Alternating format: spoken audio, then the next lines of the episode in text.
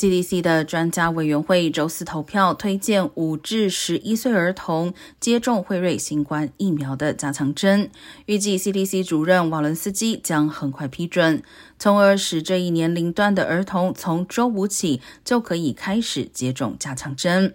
食品药物管理局 FDA 是在周二时宣布批准五至十一岁儿童在接种前两针至少五个月后可以接种辉瑞新冠加强针。新冠疫苗在该年龄段中接种率不高。CDC 数据显示，两千八百万适龄儿童中只有不到三分之一已接种。